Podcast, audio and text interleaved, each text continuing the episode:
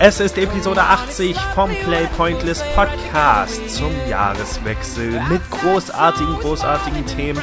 Unter anderem reden wir über das Spiel Let It Die, über Star Wars Rogue One und über, oh Gott, ich hab's vergessen, The Last Guardian natürlich. Einige der besten Spiele, die dieses Jahr rauskamen. Ich denke, wir werden bestimmt noch mal ein paar Worte zu Final Fantasy sagen. Und äh, ja, ich weiß nicht, was haben wir noch? Wir haben die Nier Automata-Demo. Und das Ganze muss in eine Stunde Podcast passen. Und das war noch nicht Es wurde eine einzige Katastrophe, aber das ist unser festgestecktes Ziel für heute. Eine, eine Stunde Podcast. Ja, eine Katastrophe, genau. Eine Katastrophe. Das ist unser großes Ziel für heute. Und ich bin euer Moderator für den Abend für die nächste kommende Stunde. Ich kann es nur nochmal betonen, ich bin Toni und mit dabei sind David.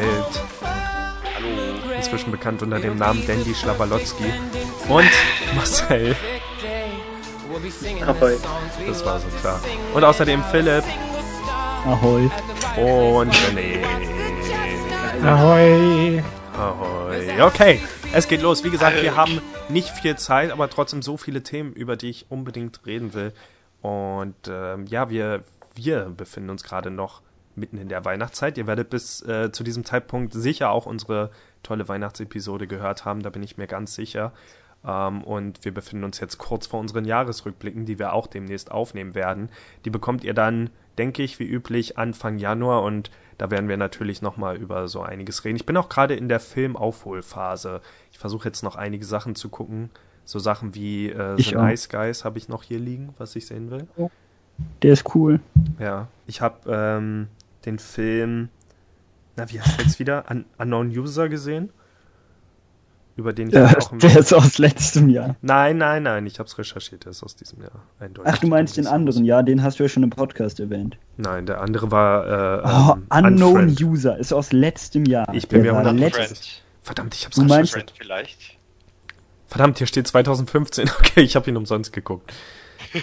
Na, Moment, der, der Skype der war nicht wirklich, gut, ist der oder? von letztem Jahr? Ja, der Skype-Film ist von letztem Jahr. Scheiße.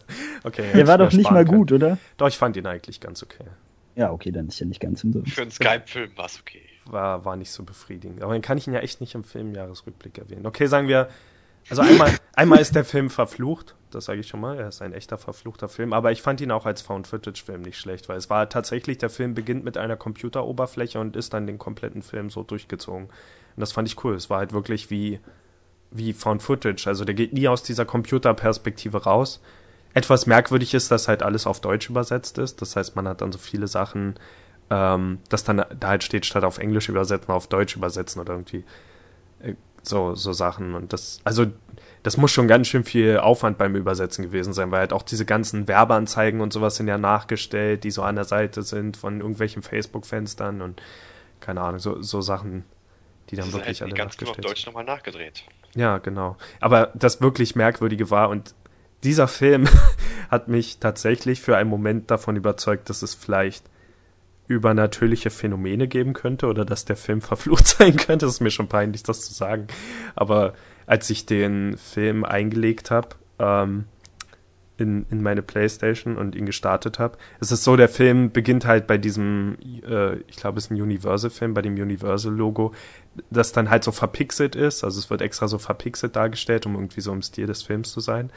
Und als, als der Film an diesem Punkt ankam, ist auf einmal der Fernseher ausgegangen. Und oh. die Konsole dazu, beides komplett aus. Wird das jetzt wieder so eine Baskin-Geschichte, ja. wo du dann am Ende sagst, das ist ein Teil davon erfunden war, um es gruseliger zu machen? Nein, ich habe es nicht geträumt und ich habe es auch nicht erfunden. Ähm, ja, beides war auf einmal aus und ich war natürlich erschrocken, was passiert. Gehört das irgendwie dazu? Ist das so wie, weiß nicht, so wie, wie Hideo Kojima halt so bei Metal Gear Solid gemacht hat, wo dann auf einmal so ein Hideo-Bildschirm mit einem Spiel kommt. Und dann habe ich alles wieder angemacht. Und hab den, musste den Film von vorne starten, wieder die Blu-ray mit den ganzen Sachen, die am Anfang kommen, diese FBI-Warnung und all der Kram, bis man endlich mal zum Film kommt. Und er kam wieder zu diesem Universal-Logo, wieder zu diesen Pixeln. Ich glaube, ein paar Sekunden weiter und wieder alles aus. Komplett Fernseher aus, Konsole aus, alles weg. Das ist irgendwie komisch. und zu diesem Zeitpunkt war ich Naja, ich war nicht unbedingt überzeugt, dass, dass, dass der Film verflucht ist, aber ich war mir auch nicht ganz sicher, dass es nicht so ist. Man, gut, man muss halt immer dazu sehen, dass es halt. Ja, das schneiden wir raus. es ist halt immer in der Nacht, wenn ich sowas gucke und ich bin dann sowieso schon etwas müde. Ich glaube, ich weiß auch gar nicht, ob ich den Film dann am Stück geguckt habe oder wieder irgendwann eingeschlafen bin, aber ich bin halt wirklich dann immer sehr müde und natürlich spielen die Nerven schon etwas mit. Nein. Vielleicht Alkohol, aber da bin ich mir nicht sicher. Ähm, äh, ja, und, und zu dem Zeitpunkt wollte ich den Film dann auch nicht mehr starten, weil mein anderer Gedanke war, kann, kann das passieren, dass auf einer Blu-ray irgendwie, dass die so defekt ist, dass die halt die Geräte ausschaltet, aber es könnte halt nicht den Fernseher ausschalten, da war ich mir sicher. Ich habe halt überlegt, ob es die Konsole ausschalten könnte. Ich bin mir nicht sicher, ob das so funktionieren kann. Und ähm, ja, zu dem Zeitpunkt habe ich dann halt festgestellt, dass das zwei aufeinanderfolgende Stromausfälle waren. und es kam dann auch zu weiteren Stromausfällen.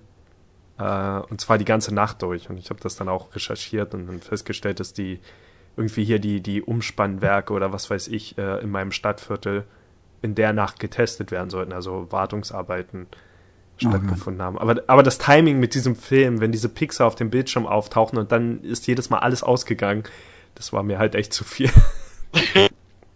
Das Gruseligste, was mir mal passiert ist, das muss ich jetzt ganz kurz hier rein. Als ich einen Horrorfilm gesehen habe, ist das Licht ausgegangen. Also bin ich zum Lichtschalter gegangen. Ich dachte halt, ja, irgendwie ein Problem mit der Lampe. Ich drücke auf den Knopf und eigentlich, wenn eine Lampe von sich aus ausgeht, muss man ja wahrscheinlich zweimal drücken, weil sie ja an sich. Ja. Also versteht ihr, wie ich das meine? Weil der Anschalter ja noch auf an ist und einfach die Lampe ausgegangen mhm. ist. Und muss man erst auf ausgehen, dann wieder auf an, oder? Mhm. Könnte sein, ja. Also, oder ist das einfach ein Denkfehler? Weil ich habe einmal drauf gedrückt und die Lampe war wieder an. Ja, es kommt drauf an, was für ein Lichtschalter. Ist, ja, ja, eigentlich, eigentlich muss der einfach auf on sein. Aber bei mir ist das so, ich habe mehrere und äh, da ist es eigentlich egal, welcher Stellung. Die sind Hauptsache eine andere Stellung als vorher. Ja. Ach so, okay, das kann auch sein. Es war auf jeden Fall sehr gruselig. Hm, okay. Wir haben in unserem Flur Lichtschalter, die seit unserem Einzug schon nicht funktionieren und die man immer in einer bestimmten Kombination drücken muss, damit das Licht angeht.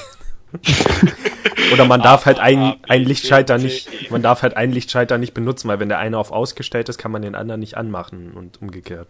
Das ist ganz komisch. Das hört um, ähm, sich an so einem Videospiel. ja, der andere Film, ich habe tatsächlich noch einen Film gesehen, bei dem ich dann feststellen musste, dass er auch nicht aus diesem Jahr ist, nämlich Nintendo Quest. Ähm, aber da gibt es nicht ganz so viel zu sagen. Habe ich auch noch nicht ganz beendet. Es ist eine Dokumentation über einen Typen, der alle NES-Spiele sammeln will. In einem Monat, glaube ich. Und ist nicht schlecht gemacht, aber es wirkt so ein bisschen wirklich wie so eine MTV-Doku oder so, wo dann halt immer so ein Moderator in so einem Studio ist und die ganze Zeit in die Kamera redet. Ich, okay. ich stehe ja so auf Dokumentationen, die halt oh, komplett ohne irgendwelche ähm, Kommentatoren oder so auskommen. Also ohne Moderatoren, sondern einfach nur die Geschichte mit den Bildern erzählen und mit den Sachen, die passieren. So zum Beispiel der Film, ähm, oh, ich weiß gerade gar nicht, wie der heißt, aber das ist so eine äh, Indiana Jones Dokumentation über einen Indiana Jones Fanfilm. Ähm, mir fällt er gerade nicht ein, aber den solltet ihr vielleicht noch gucken, wenn ihr noch Filme aus diesem Jahr sehen wollt, weil der ist wirklich sehr gut gemacht. Heißt, glaube ich, nur irgendwie sowas. Äh, Raiders heißt der, genau. Also den sollte okay. man unbedingt sehen. Aber da rede ich auf jeden Fall in, zum Endjahres-Podcast drüber. Falls sich nicht rausstellt, dass er auch aus letztem Jahr ist, weil der wird auf jeden Fall in meiner Top 10 landen. Ähm, oh, Toni. Ja. Ich glaube. Ah, nein, nein, nein, nein, nein, nein. Okay. 2015 produziert, Juni 2016 rausgekommen. Oh, Alles in Ordnung. Okay. Kann ich jedenfalls echt empfehlen. Ähm, ja, aber das. Ich hatte gerade so schon so richtig Freude dabei, dir das Leben zu versauen. Aber das ist so die Aufholphase, in, in der ich gerade bin. Ähm, ja, keine Ahnung, ihr, ihr seid, glaube ich, gerade mehr. Ich weiß, dass David gerade Uncharted 4 nachholt. David hat sich jetzt auch eine PS4 zugelegt, so wie äh, René. Was ich schon mal ziemlich cool finde, dass ihr beide äh, yeah. knapp hintereinander eine PS4 gekauft habt, weil für mich erhöht das auf jeden Fall die. Möglichkeit, Spiele Multiplayer zu spielen, auch wenn ich das nicht oft mache, aber ich habe jetzt auf jeden Fall mehr Kandidaten dafür. Das finde ich schon mal ganz cool. Und du ja, spielst im Moment jetzt hauptsächlich Uncharted 4, oder? Äh, ja, ist bisher das einzige Spiel, was ich habe, also ja. Okay, aber du hast auch Last of Us, so The Last of Us nachgeholt, oder? Äh, bei Dustin. Ja. Also nicht selbst gekauft. Ja, aber trotzdem aber ja, passt ja. Das habe also, ich auch durchgespielt, genau. David ist in der Naughty Dog Aufholphase. Finde ich gut. Ja, bis jetzt haben die nur gute Spiele gemacht für mich. Aber, 2 von 2. aber das Interessante ist ja, du spielst ja Uncharted 4 als erstes Uncharted, du kennst die Teile davor nicht. Ja, Und Uncharted 4 ist das erste Spiel, was halt nicht von Amy Hennig, sondern Neil Druckmann geschrieben wurde, der auch äh, The Last of Us geschrieben hat. Und das Interessante ist halt, dass die Spiele wirklich vergleichbar sind. Also Uncharted fühlt sich mehr an wie The Last of Us als wie Uncharted, finde ich. Also nicht, nicht an allen Stellen, aber es hat so viele dramatische Punkte, die sich mehr wie The Last of Us anfühlen. Und ich finde es interessant, dass du halt die beiden. Habt ihr Last of Us komplett durchgespielt? ja, haben wir. Auch im Marathon, oder? So wie ich damals, als ich es ausgeliehen habe. Ja, mit kurzer Pause dazwischen, aber ja, Ja. war schon sehr anstrengend. Und es sind auch die beiden längsten Naughty Dog Spiele, glaube ich. Also beide gehen ja so 16 Stunden ungefähr. Aber ist schon nicht Ja. schlecht. Schon nicht schlecht. Ähm, zu beiden Spielen wurden ja Fortsetzungen. Ich muss sagen, dass ich Uncharted. Ah, stimmt. Ich muss sagen, dass ich Uncharted 4 nicht zu Ende gespielt habe, weil mich die Klettereinlagen irgendwann genervt haben. Die waren mir zu viel. Echt? Ich finde die voll cool. Ich weiß nicht, irgendwie war ich denn bei Assassin's Creed irgendwie leid, aber ich finde das jetzt ein bisschen was anderes. Die sind halt- flüssiger, die sind Die dynamischer. sind cool, aber die sind viel zu lang, finde ich. Ich finde das irgendwann ermüdend. Ich werde es bestimmt irgendwann nochmal durchspielen, weil es halt voll das gute Spiel ist, aber. Ja. Ah, Ich stehe Ja. da noch nicht so drauf. Ich, ich habe wirklich die, die Menge an Kämpfen vermisst bei Uncharted 4, aber ja, ich auch. ja. Aber Uncharted 4 ist auch so ein Spiel, das wir auf jeden Fall äh, im Endjahres-Podcast noch, noch mal Ja, bei den Flops besprechen werden. 2016 da. Mein Problem mit Uncharted, das haben wir im letzten Podcast auch schon besprochen, ist halt wirklich, dass ich, also ich habe es mir jetzt nochmal beim Cyber Monday zugelegt und ich habe es sehr, sehr gut in Erinnerung, aber irgendwie vergesse ich sehr oft, dass es überhaupt rauskam. Und ich weiß nicht, ich habe es irgendwie, ich habe es nicht schlecht in Erinnerung, ich habe es einfach wenig in Erinnerung. Das ist etwas schade. Das, keine Ahnung. Das ist so. Aber da müssen wir auf jeden Fall nochmal drüber reden, weil ich überlege halt, ob ich irgendwo noch Zeit finde, das Spiel nochmal zu spielen, um es besser beurteilen zu können. Ich glaube, es gibt. Ich glaube, es gibt momentan nichts, was besser aussieht, oder? Hm, Ich glaube nicht, ne? Das sieht schon echt gut aus. Und ja, ich, ich weiß auch nicht. So, so ein Spiel, das hatte ich glaube ich noch nie, dass ich bei einem Spiel dachte, das könnte Spiel des Jahres sein, aber mir komplett unsicher bin, ob es überhaupt Hm. in der Top 3 wäre. So ist etwas merkwürdig. Ähm, Okay. Ja, wir haben jetzt, ähm, wir hatten letztes Mal noch nicht über die PlayStation Experience geredet und jetzt auch schon zu lange her, um nochmal ausführlich darüber zu reden, aber es wurde eben The Last of Us 2 dort gezeigt und ähm, das Uncharted, die Uncharted-Erweiterung mit Chloe in der Hauptrolle, meinem am wenigsten geliebten Charakter der Uncharted-Reihe, aber naja, was soll's. Ähm, Finde ich interessant, dass, also ich habe bei, bei Uncharted habe ich mir immer gewünscht, dass Story-DLC dazukommen und ich hatte eigentlich immer gehofft, das wären Nathan Drake-Geschichten, aber ich finde es auch so den Ansatz ganz, also nicht schlecht, weil ähnlich wie bei The Last of Us, Left Behind ist eben ein Standalone-DLC. Man kann es als einzelnes Spiel spielen und es soll ja auch umfangreicher sein, sodass man es fast schon als einzelnes Singleplayer-Spiel sehen kann. Ähm, finde ich ganz cool. Und die PlayStation Experience, ich denke mal, von euch hat die jetzt keiner geguckt, oder?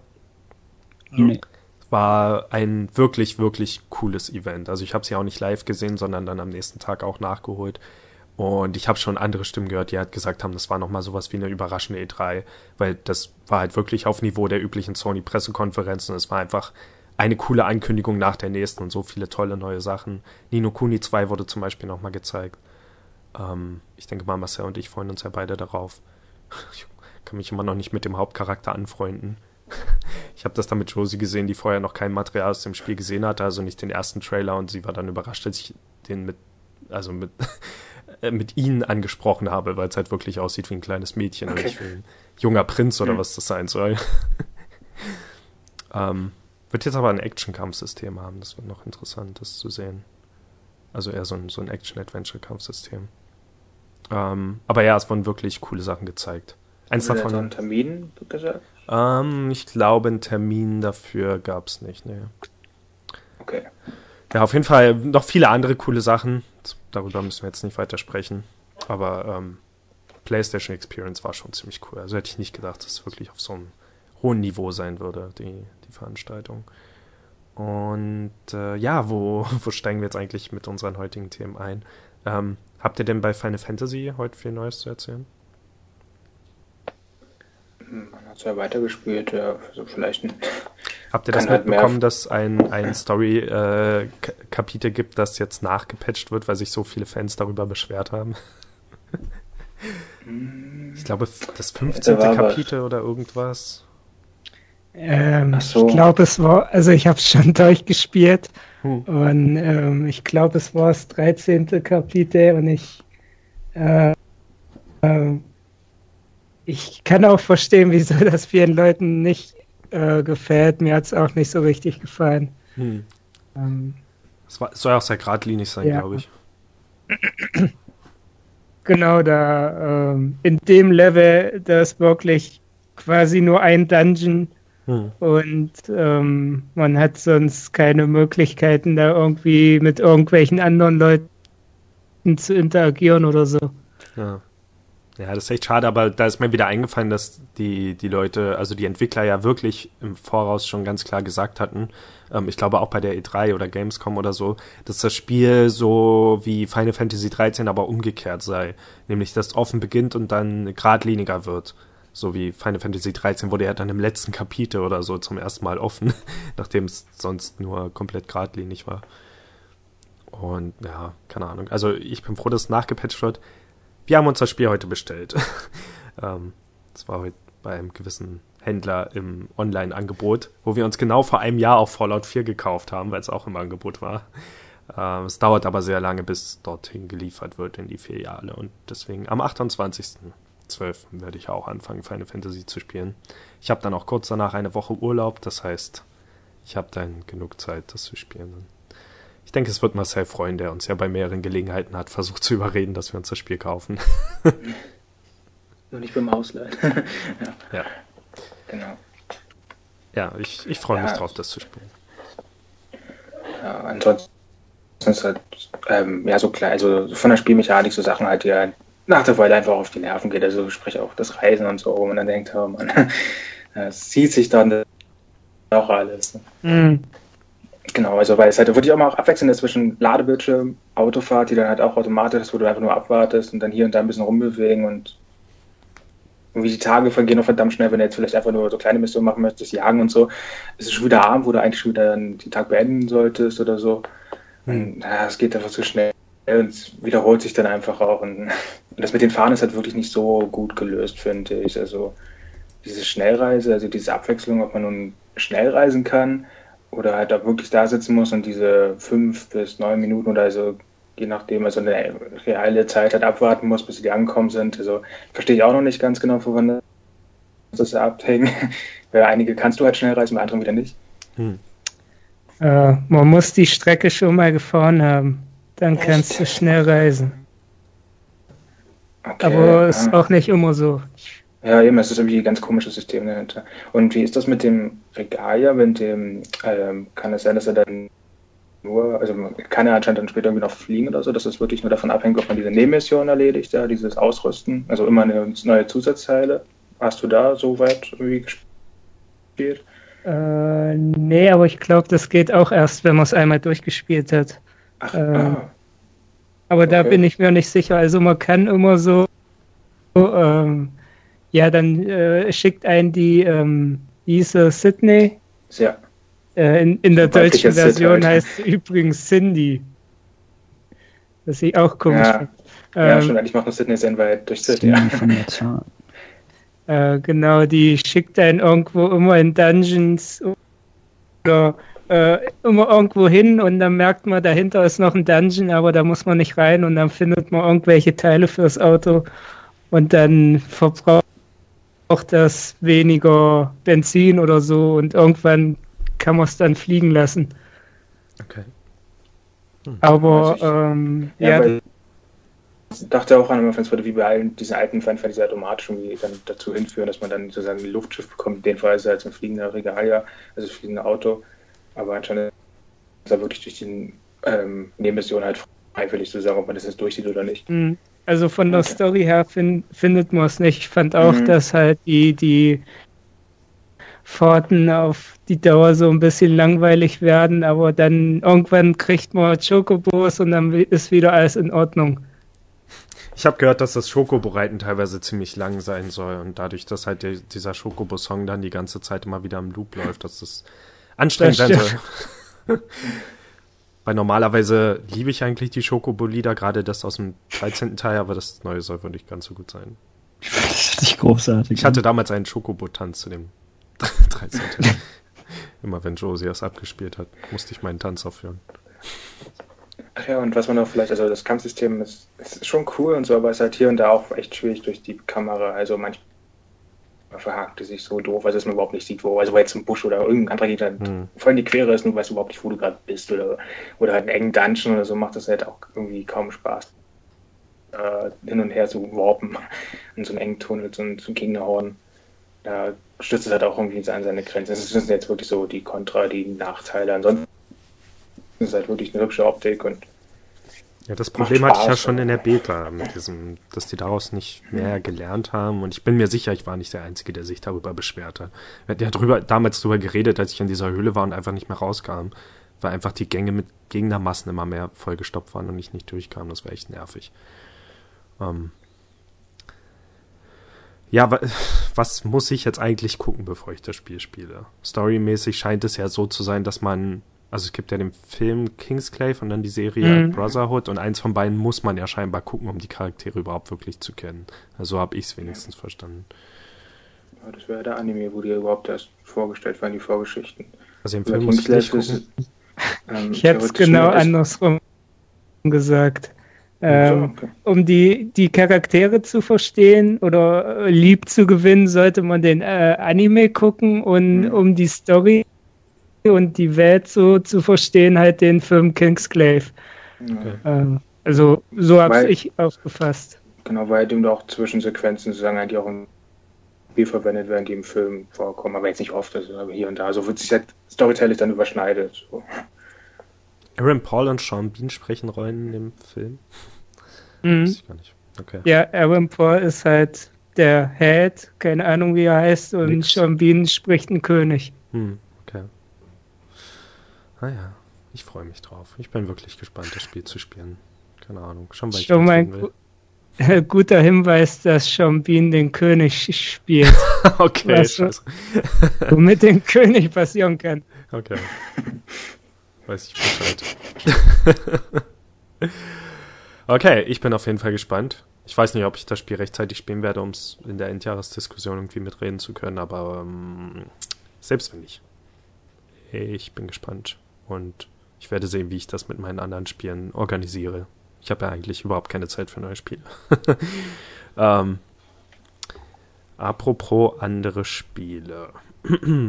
Ah ja, ich habe The Last Guardian gespielt. Wir haben The Last Guardian gespielt. In dem Fall wirklich ausgeliehen und auch im Marathon gespielt. Ähm, ja, ich, weiß gar nicht, wo ich bei dem Spiel eigentlich ansetzen soll. Also ich glaube, die letzten Male, als wir über das Spiel geredet haben, war ich ja nicht so hundertprozentig überzeugt davon. Das war auch der Grund, weshalb ich es mir dann letztendlich ausgeliehen habe. Ähm, den Grund hatte ich, glaube ich, auch genannt, nämlich, dass das Spiel für mich mehr nach Ico aussah als nach Shadow of the Colossus. Und ich mag Shadow of the Colossus um einiges mehr als Ico. Und The Last Guardian ist tatsächlich auch mehr von Ico als, als von Shadow of the Colossus. Und ich weiß nicht genau, wie ich das Spiel einordnen soll, weil ich habe, glaube ich, selten so sehr den Fall wie bei diesem, dass ich ein Spiel gleichzeitig so sehr liebe und hasse, wie in dem Fall. Also ich kann nicht mal sagen, dass irgendwie das Spiel wäre Mittelmaß oder irgendwie sowas, sondern es gibt wirklich viele Abschnitte in dem Spiel, die ich einfach nur hasse. Aber das, das, das Spielpaket so an sich, und das ist nicht mal irgendwie überraschend, weil das ist auch das, was ich nach diesen Gameplay-Trailern und so erwartet hatte. Also dieses Wesen, das man bei sich hat, dieser Trikot, ähm, so heißt übrigens die Art und das Wesen selbst, bekommt auch den Namen Trikot. Es ist einfach wirklich wie ein, wie ein echter Hund. So von der Art her, wie es sich verhält und die, wie es einem an, ans Herz wächst und wirklich bis zum Ende des Spiels funktioniert das immer mehr und mehr und man will sich wirklich nicht mehr von diesem Tier trennen und ähm, interessiert sich wirklich für die Beziehung zwischen dem, dem Jungen und dem Wesen. Und ich finde, das haben äh, Team Ico bisher auch in keinem anderen Spiel so sehr geschafft. Also Yorda hat mich zum Beispiel nicht so sehr interessiert in, äh, ähm, in Ico und auch das Pferd ähm, in, in Shadow of the Colossus hat mich wahrscheinlich nicht ganz so sehr interessiert, auch wenn es damit auch dramatische Szenen gab und so weiter.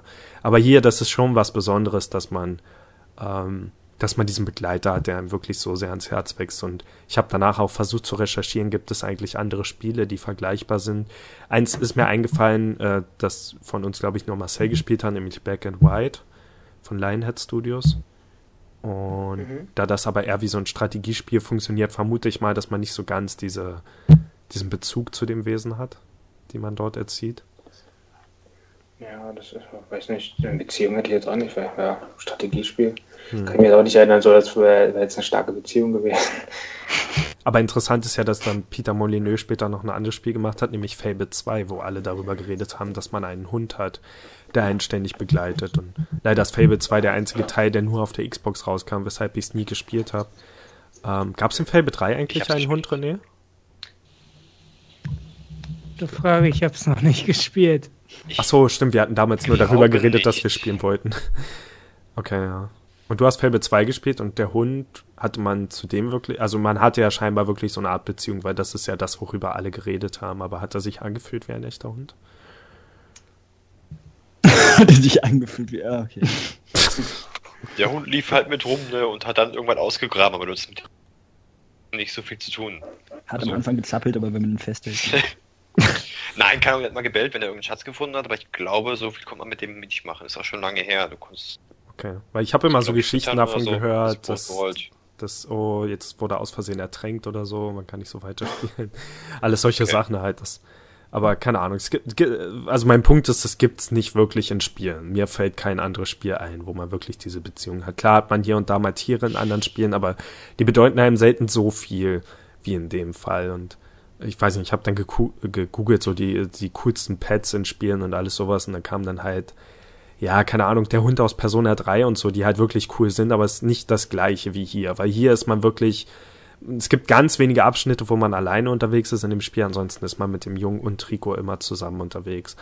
Kam da Und, dann auch dieses Margin dran, weil du letztens noch nachgefragt hattest? ach stimmt, ja, du hast dieses Imagine ins äh, äh, Forsaken Kingdom Genau. gespielt. Es wurde nirgendwo aufgezählt, aber es ist mir noch zu dem Thema eingefallen. Es war halt, glaube ich, auch kein so bekanntes Spiel, dass man es jetzt genannt Mhm. hätte. Aber würdest du denn sagen, dass man dort aber die, dieses Wesen, das, was ich auf Bildern und so gesehen habe, das wirkt ja schon eher so comichaft, wie so ein Comic-Begleiter. Ja, w- würde ich auch, weil es irgendwie wirklich mehr mehr wie ein richtiger Charakter aber gab, also eine Fantasiewelt und Mhm. da wirkt es halt wirklich jetzt nicht wie ein Haustier oder so, weil das stimmt schon. ja. Es konnte halt ähm, ähm, schon mit anderen normal reden, also das ist normal, es hat halt diese Rogerstürme so mehr langsamer und etwas dümmlicher, ja, aber es galt jetzt nicht als Tier, weswegen es wahrscheinlich eine extra Kategorie ist. ja. Sieht so ein bisschen aus wie Neck. Aus dem Spiel Neck. Ja. Falls das Wesen Neck heißt. Übrigens wurde Neck 2 angekündigt, auch eine Überraschung. Ähm, äh, ja, auf jeden Fall, diese Beziehung, die ist halt wirklich die größte Stärke des Spiels und jetzt der, der Grund, wo ich gesagt hätte, okay, das ist schon ein Spiel, das mir, das mir gefällt und das ich vielleicht normal spielen würde und dass ich am Ende, wo ich dann auch dachte, ah, irgendwie schade, dass es jetzt vorbei ist. Aber das Gameplay an sich, Oh Gott, es hat mir sehr, sehr selten gefallen. Also erstmal ist wirklich das, was ich befürchtet habe, nämlich das Spiel ist genau wie Ico. Es ist fast genau wie Ico. Bei Ico ist es so, man spielt halt diesen Jungen, äh, der heißt glaube ich Ico. Und man hat dieses kleine Mädchen Jorda, das man durch die Welt führt, indem man mit R1 oder R2 oder so ihre Hand hält und sie dadurch äh, durch die Welt zieht. Und man hat dann viele Rätsel, dass sie irgendwo nicht drüber kommt, weil sie ist zu nichts fähig und deswegen muss man ihr halt immer Wege bauen. Und das ist meistens das Rätsel. Man weiß auch schon, dass irgendwo ein Schalter ist und man muss nur noch dahin kommen und dann hat man eine Brücke oder sowas gebaut. Und zwischendurch gibt es so We äh, ähm, Schattenwesen, die versuchen sie zu entführen und man bekämpft die dann mit so einem Holzstock. Und alles in allem ist das halt ziemlich anstrengend. Und es gibt Ja. selten oder nie richtige Rätsel. Ich finde, es hört sich auch bis auf das Tier an sich nicht wirklich interessant an. Das war jetzt gerade Ico, nicht The Last Guardian. Oh. Ähm, und bei The Last Guardian ist das gleiche. So, das ist The Last Guardian. nee, bei The Last Ja, nee, Guardian aber ist halt wirklich ich fand so auch, die. dass ja. Last Guardian nur wegen dem Tier irgendwie interessant aussah. Hm. Naja, Team Ico sind ja auch wirklich dafür hauptsächlich bekannt, dass sie halt Emotionen in Spielen erzeugen und solche Sachen. Ähnlich wie David Cage, der hat immer Emotions, Emotions, Emotions. Und hier geht's halt wirklich immer darum, möglichst leere Welten darzustellen und irgendwie zu versuchen, ja, keine Ahnung, so, so Kunst zu machen in einem Spiel, aber halt auch Gefühle im Spieler zu wecken. Und ähm, ich glaube, das Ganze soll sich immer so anfühlen wie ein Studio Ghibli-Film vielleicht, äh, so, so von der Art her, denke ich, kann man das vergleichen. Aber die Sache ist, das Gameplay gefällt mir selten bei deren Spielen. Äh, Das stimmt aber eigentlich auch nicht, weil Shadow of the Colossus war halt wirklich cool, aber es war auch komplett anders. Da ging es halt nicht nur darum, einfach irgendwo über eine Brücke zu kommen, sondern das Rätsel dort war immer auf die Kolosse zu kommen. Aber selbst das Spiel hatte so Schwächen, wo mh, ähm, da, da musste man halt gegen, gegen so ein Flugwesen, glaube ich, kämpfen über dem Meer. Was erinnerst du dich daran? Und immer wenn man es nicht geschafft hat, darauf zu kommen oder runtergeworfen wurde, ist man wieder im Wasser gelandet und musste den gesamten Weg wieder hochklettern und wieder versuchen. Und das sind so anstrengende Sachen, die einfach nicht sein müssen.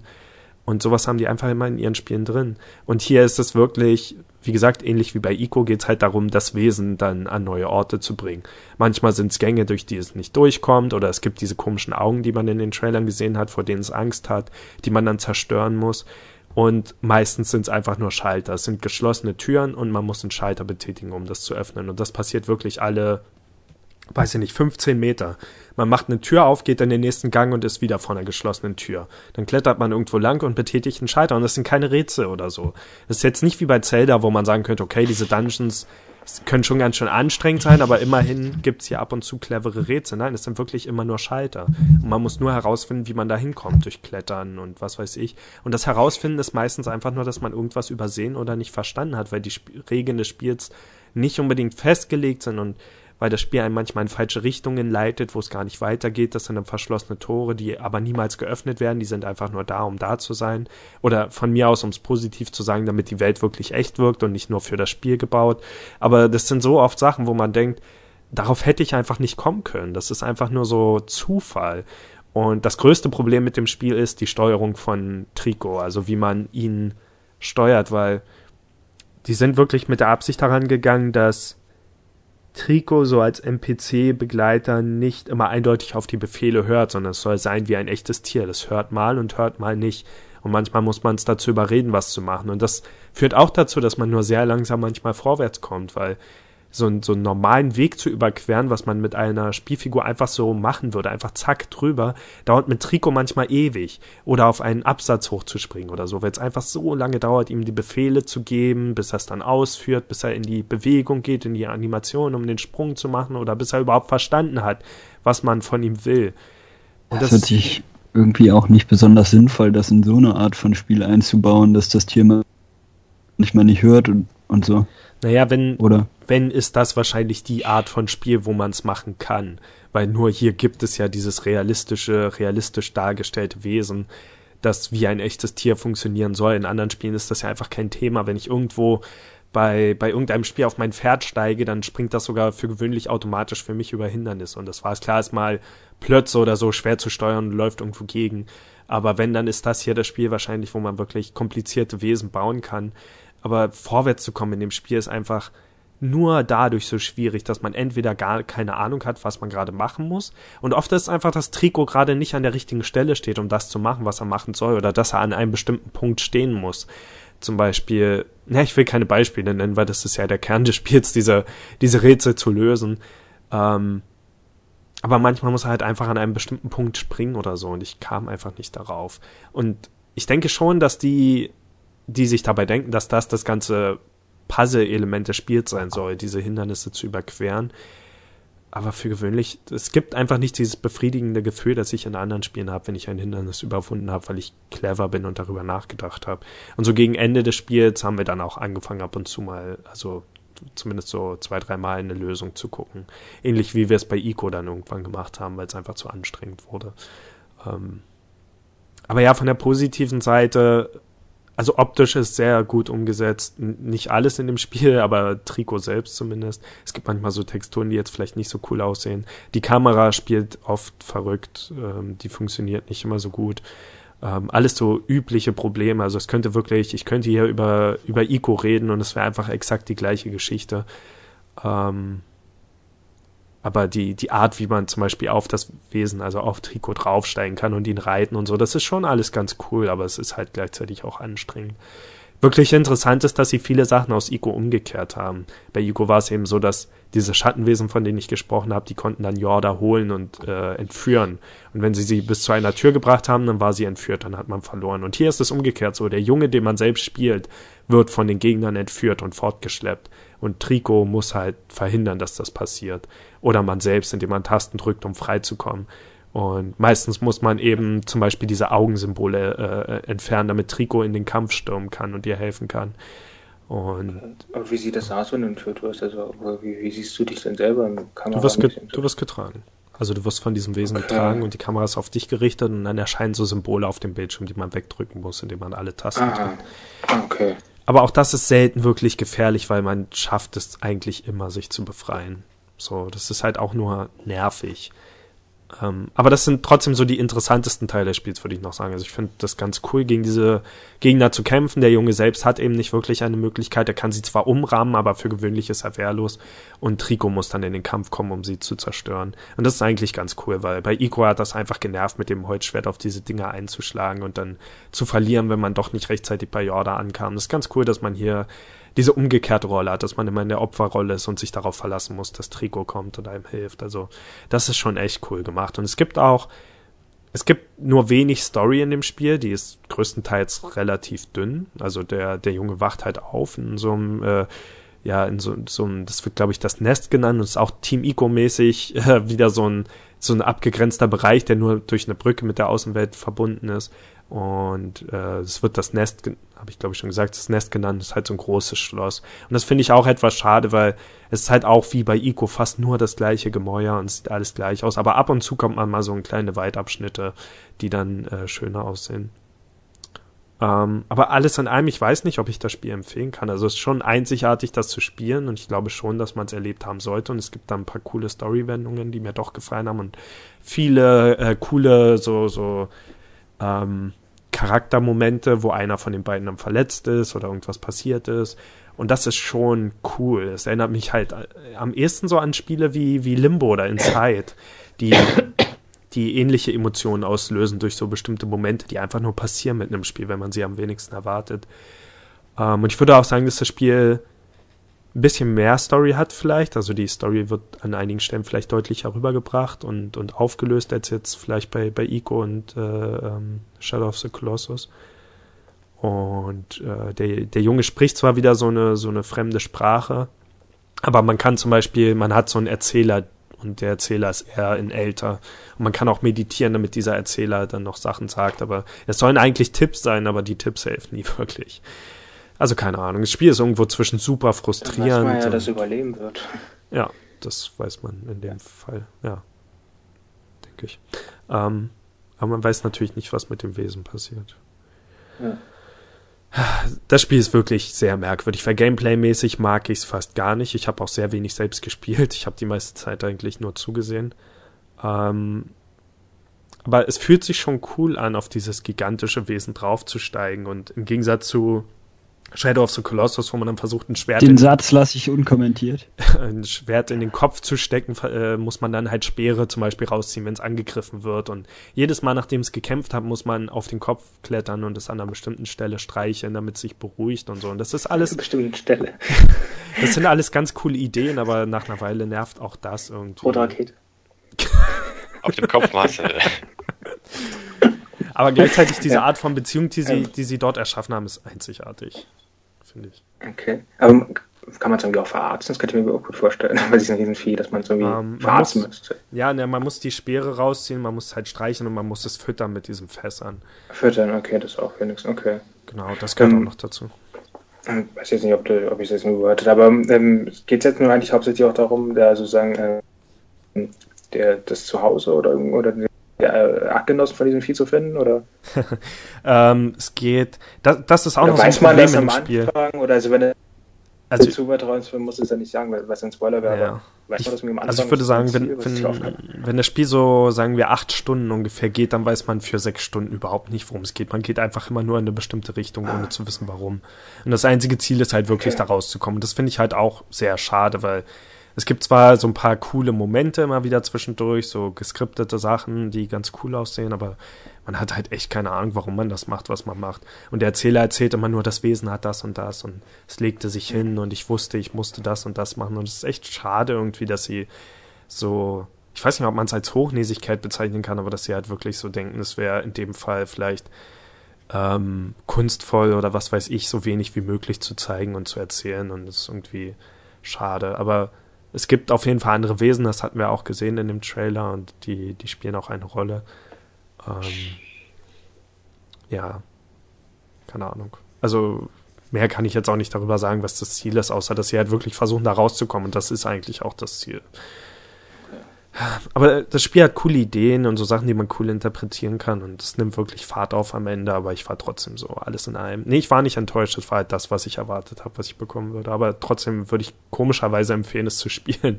Weil es ist halt nicht super lang und man kann das schon durchstehen, was da passiert. Aber ich würde jetzt auch nicht sagen, in dem Fall würde ich wirklich sagen, ja, wenn es nervig wird oder man ewig an einer Stelle hängt, was schon mal vorkam, dann guck halt einfach in eine Lösung, weil dieses befriedigende Gefühl, dass man ein, ein Rätsel gelöst hat, ist nur sehr selten da. Ähm, und als Erlebnis lohnt es sich schon. Und mal gucken, ob es in meine Top 10 kommt. Ich kann es noch nicht sagen. ich weiß es nicht. Okay, ähm, so viel, so viel zu Last Guardian. Hm. Ja. Ähm, okay, wer von euch hat Let It Die gespielt? Geht's mir? Ich wollte. Es ging noch nicht. Weil du kein PS Plus hast, du Geizhals. Das vielleicht nachholen. ja, ich habe es auch noch nicht gespielt. Das Tutorial. Ich habe es ein bisschen gespielt. Auch das Tutorial? Ja. Okay. Mehr als das Tutorial? Ein bisschen mehr, ja. Okay, also ein bisschen weiter. Ja, ich weiß ja, Marcel kam, kam an der einen Stelle einfach noch nicht weiter, weil du nicht wusstest, wie man Objekte wirft, oder?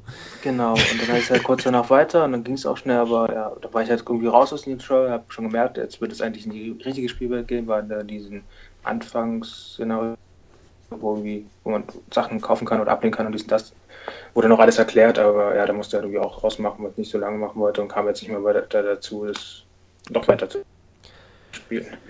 Okay, ähm. Um ja, stand übrigens ausdrücklich da geschrieben, wie man Sachen wirft. René, hattest du Probleme damit, Objekte zu werfen? Nee. Okay. Ähm, ja, Let It Die ist das neue Spiel von Grasshopper und Suda51, dem ganzen Team, und das merkt man dem Spiel auch sofort an. Es ist ein Free-to-Play-Spiel ähm, und kam während unserer letzten Aufnahme spontan raus. Also da hatte ich dann, glaube ich, die News gelesen. Ich glaube, es wurde auf der PlayStation Experience auch direkt angekündigt und ich war dann auch ziemlich äh, ja, ziemlich überrascht, dass das ähm, wirklich so direkt rauskam, weil ich hatte erwartet, dass ein Spiel für nächstes Jahr sein würde. Und ich habe mich sehr darauf gefreut. Ich hatte vorher auch Sachen von dem Spiel gesehen, so während E3-Berichterstattungen und so weiter. Ähm, wusste aber nicht genau, was es ist. Ich bin nur einfach ein großer Suda-Fan, ein großer Grasshopper-Fan und mag eigentlich für gewöhnlich alle Spiele, die von diesem Studio kommt. Aber was mich bei Let It Die wirklich äh, überrascht, erstens, dass es halt wirklich kostenlos rauskam und trotzdem sich wirklich anfühlt wie ein vollwertiges Spiel. Und zweitens, dass es wirklich gut ankommt. Weil das war zum Beispiel bei Killer is Dead nicht unbedingt durchgängig so. Und ich denke mal bei, bei Lollipop Chainsaw auch nicht ganz so. Also so die letzten Spiele, die ähm, von Grasshopper rauskamen, wurden eher zwiespältig aufgenommen. Aber Let It Die scheint wirklich so mit nicht nur wahrscheinlich das ambitionierteste Spiel zu sein, was sie in den letzten Jahren gemacht haben, sondern auch das, was einfach das beste Feedback bekommt.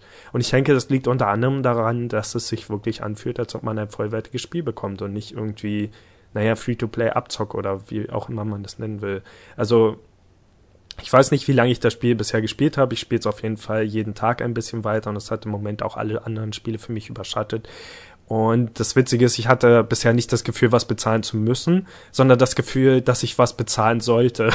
Einfach nur, weil ich ich will das Spiel nicht kostenlos spielen, weil es mir zu gut gefällt. Und ich will nicht, also das, das Gefühl hatte ich auch noch nie, weil ich habe noch nie für Free-to-Play-Spiele bezahlt. Einfach prinzipiell habe ich noch nie Geld ausgegeben in einem Free-to-Play-Spiel und ich habe wirklich schon einige gespielt. Und das hier ist das erste Spiel, bei dem ich das Gefühl habe, ich sollte was bezahlen, weil es mir sonst einfach falsch vorkommt. so gut gefällt es mir. Ja, wie würdet ihr Let It Die am besten beschreiben? Verrückt. Also was mir halt aufgefallen ist, also was ja auch für das Studio da ist, ist ja diese ähm, coole Grafik, was so ein bisschen so, hm. also eine Mischung aus Cell den Comic und so, aber dann hat hier und da waren ja diese, diese wirklich realen Texturen, die da wieder vorklatschen, auch die hm. Charaktere, wie sie gemacht sind. Ähm, aber es ist halt diese Mischmasch sehr komisch, aber diese Welten, die ins Spiel passt, halt wieder was sehr Verrücktes und dieser, also auch, wenn man da am Anfang startet am Bahnhof diese ganzen Lichter und eigentlich alles viel Ach, zu viel, aber es ist sich stimmig irgendwie. Das, der Bahnhof sah echt super aus. Also man steigt ja direkt am Anfang, man wählt ja einen Charakter und steigt dann aus aus dem Zug. Oder wählt man einen Charakter am Anfang oder bekommt man einfach erstmal einen? Ich weiß Ja, nicht. nee, nee, man kann wählen, Männlein, Weiblein und dann welchen. Okay. Genau, und dann, dann sind halt überall diese, diese Bahnhofslichter und so, und da dachte ich schon, wow. Weil ich wusste halt wirklich nicht, wie würde das Spiel aussehen. Wenn es online ist für gewöhnlich, dann ist man ja eher gewohnt, dass es so ein bisschen runtergeschraubt wird. Gut, bei PS4 ist das eigentlich egal, weil da ist ja nicht wie auf dem PC, dass es auf jedem Rechner laufen muss, aber in dem Fall dachte ich halt echt, wow, krass. Weil es ist so ungefähr die Killer-Estate-Grafik, aber finde ich schon nochmal ein Stückchen schöner. Was man ja auch auf der PS4 erwarten sollte. Das das hatte ich ja deswegen auch noch, also noch stärker irgendwie als Comic, so, also so ein Comic und Sasha den Look in Erinnerung. Und da waren halt, ähm, hier sind da wirklich also richtige Texturen so mit reingebaut, so diese, Mhm. so gab in den Hintergründen und so. Und ja, Ja, das stimmt. ähm, ja, der, der Tod ist ganz cool, sehr, sehr cool designt. Ja. Ähm, als Skater und auch mit den Schläger, äh, also ein Hockeyschläger ist es ja, oder? Also, der Ja. diese Sense erinnern soll, genau. Genau. Also das ist auch wirklich so eine Sache, bei denen ich, auf die ich mich bei Grasshopper-Spielen immer verlasse, ist, dass einfach coole Charaktere drin sind. Und generell bei Suda-Spielen, dass immer irgendwelche mexikanischen Elemente mit drin sind. Hier gibt es dann zum einen, also es hat für gewöhnlich immer irgendwas mit Wrestler und Luchadore zu tun. Das ist jetzt hier nicht ganz so stark vertreten, sondern man hat einfach nur so Wrestling-Moves, die man benutzen kann im Kampf. Und man hat eben den Tod wieder so dabei, also als typisch, auch so ein, so ein typisch mexikanisches Element, irgendwie diese ähm, äh, dass man eigentlich hier in dem Fall halt auch wieder, also er ist ja quasi, was ist er? Er ist halt dein Hauptkontakt oder so, dieser, dieser Tod, der immer wieder in dem Spiel auftritt. Einfach so ein, so ein Skelettmensch. Und man hat ja dieses ganze Metagame dann, wo, sobald man in der, äh, so in seiner eigenen Haupthalle rumläuft, kann man halt rausgehen in eine Arcade und dann sieht man ihn dort einfach am Bildschirm sitzen, weil das ganze Spiel findet sozusagen auf einer Metaebene nochmal innerhalb einer Spielkonsole statt, die auch irgendeinen komischen Namen hat und später, wenn man das Spiel dann jedes Mal startet, sieht man das Startmenü von dieser Konsole, was aussieht wie so, ja, 8-Bit oder 16-Bit oder so. Genau, aber das ist von vornherein halt schon so, wo ich mich so, beim ersten Mal okay. auch gewundert habe und da dann auf dieser Stelle hat es dann Sinn gemacht und hat so, ah, Ja, ah, okay. genau. Ich war ja ein bisschen enttäuscht, weil ich hätte noch irgendwie äh, die Bilder von irgendwelchen ganz alten Trailern im Kopf Hm. und da wirkte es noch mal eine ganze Ecke Spur oder was weiß ich noch viel düsterer. Also, Und äh, zumindest in meiner Erinnerung. ja. Ähm, wahrscheinlich, also in meiner Erinnerung war das wirklich so eins gegen eins friss oder stirb. Und ähm, ja, dann war es im Spiel dann nicht so. Also das Spiel ist dann so, ähm, weiß ich nicht, mich hat so diese Figuren so an Matrix so erinnert, wenn so Neo, ähm, ja, wie heißt er? Echt, ist ja auch egal. Äh, wenn er so, ähm, ja, hier Anderson in so. der realen Welt ist. Ähm, Okay. Keanu und dann so den, die, Schlau die Schläuche aus dem Körper gezogen werden. So sehen dann auch die Spielfiguren aus. Ja. Das fand ich äh, ziemlich komisch. Aber ja, ich hatte halt ein bisschen noch düsterer Sachen erwartet oder noch Hm.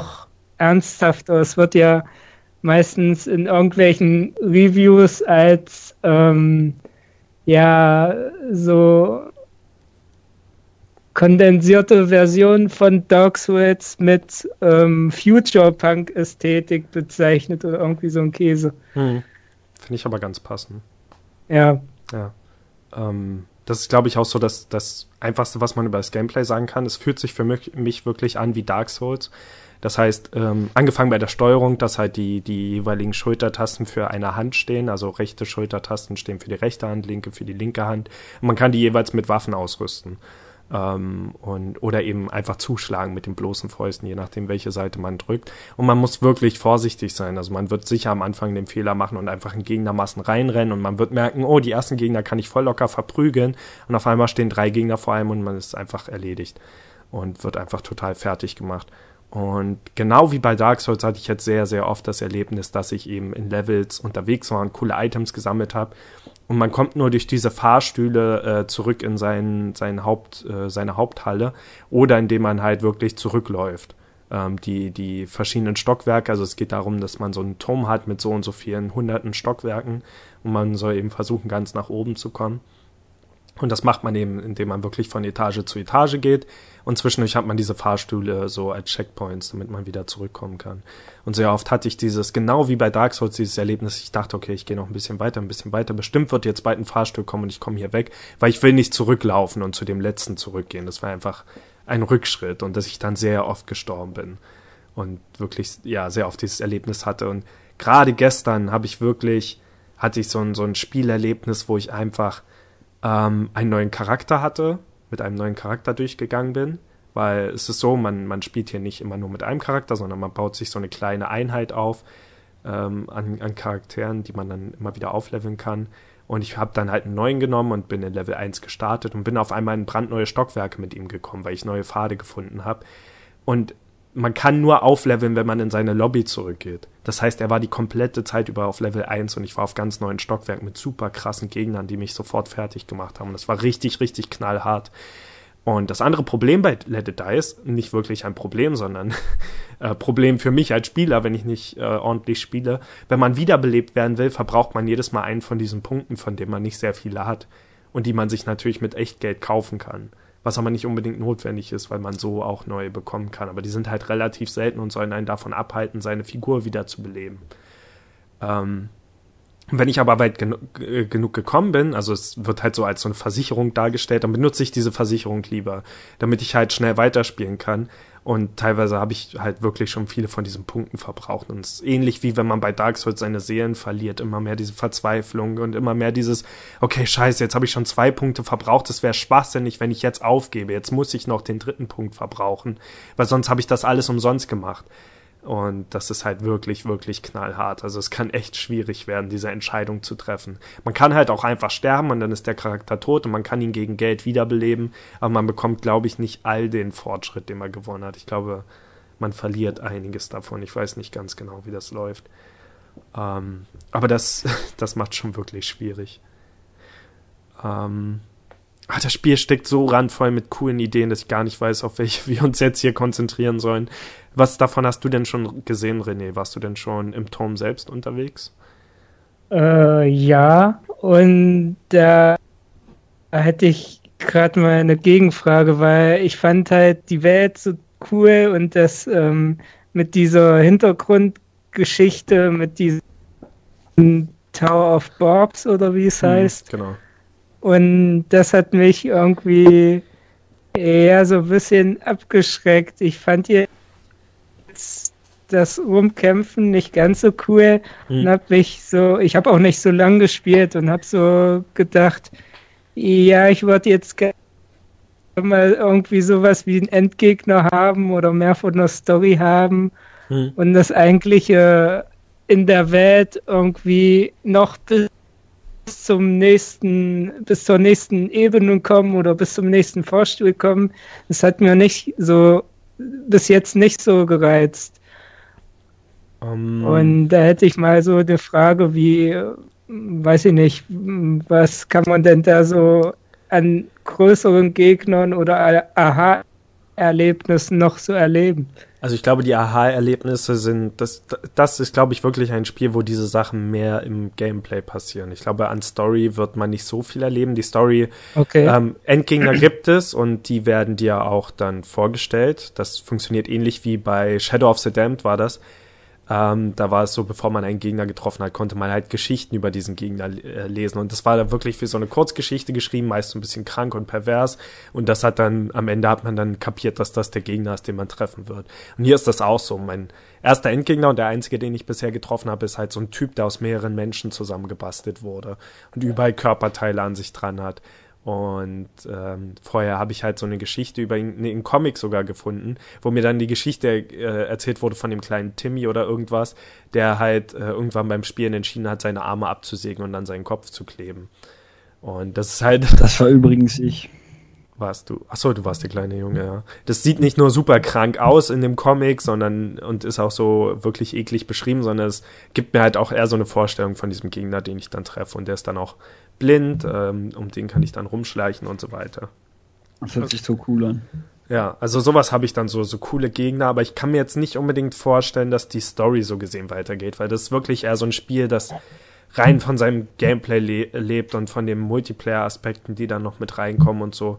Und es gibt auch viele Spiele, wo ich jetzt sagen würde, gerade dieses auf einen Turm steigen klingt für mich gewöhnlich eher so abschreckend in Spielen. Das mag ich nicht, diesen Aspekt. Auch so bei den Persona-Spielen ist das oft das, was mir am wenigsten gefällt, dass man ja so einen Turm hochsteigen muss.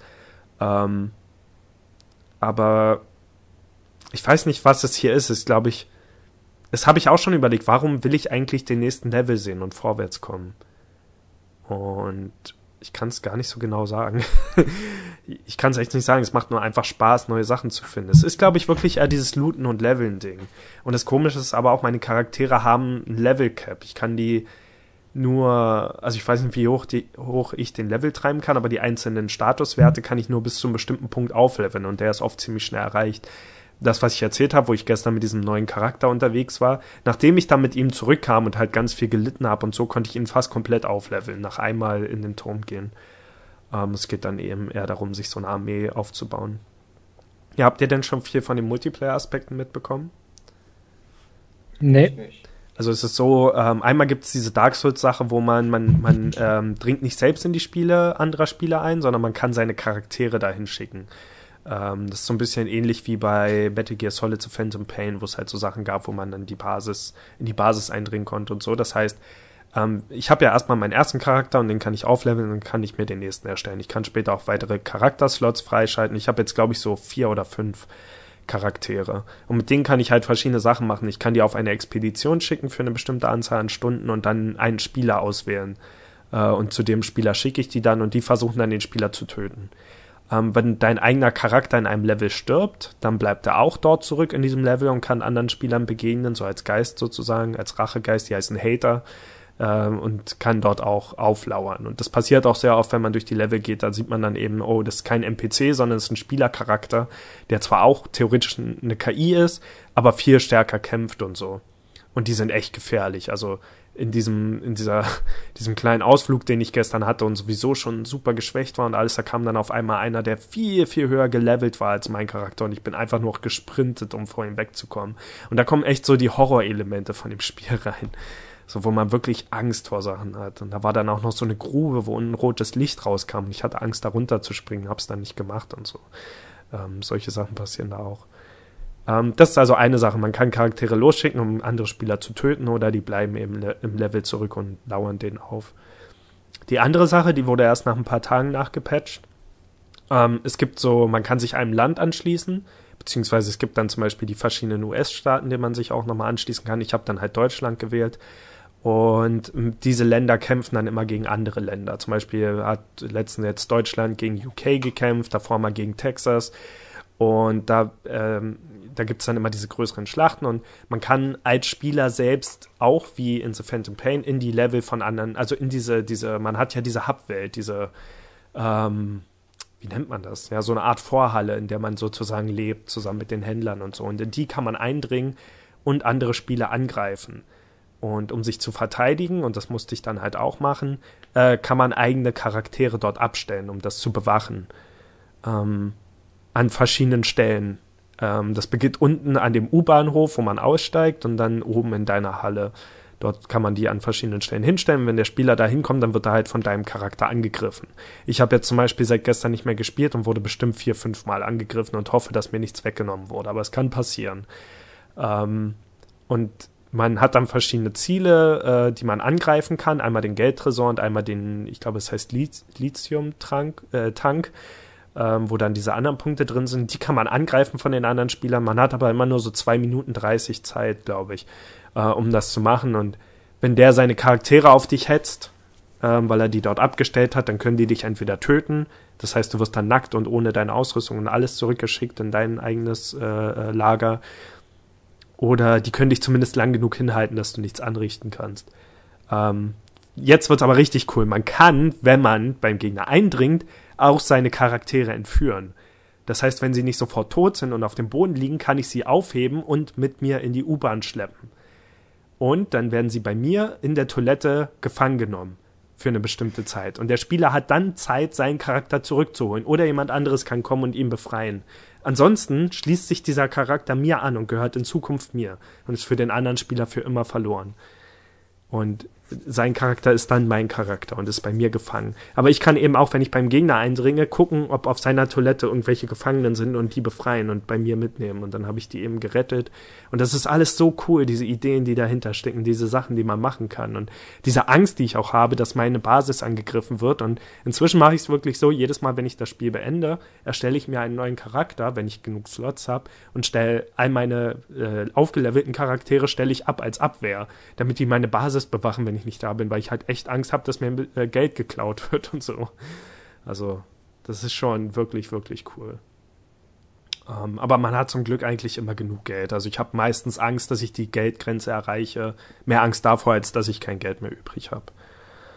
Ähm, aber ja, das Spiel ist einfach so randvoll mit coolen Ideen. Und man hat eben ähm, die Pilzfrau, die hat Marcel ja auch schon getroffen, ne?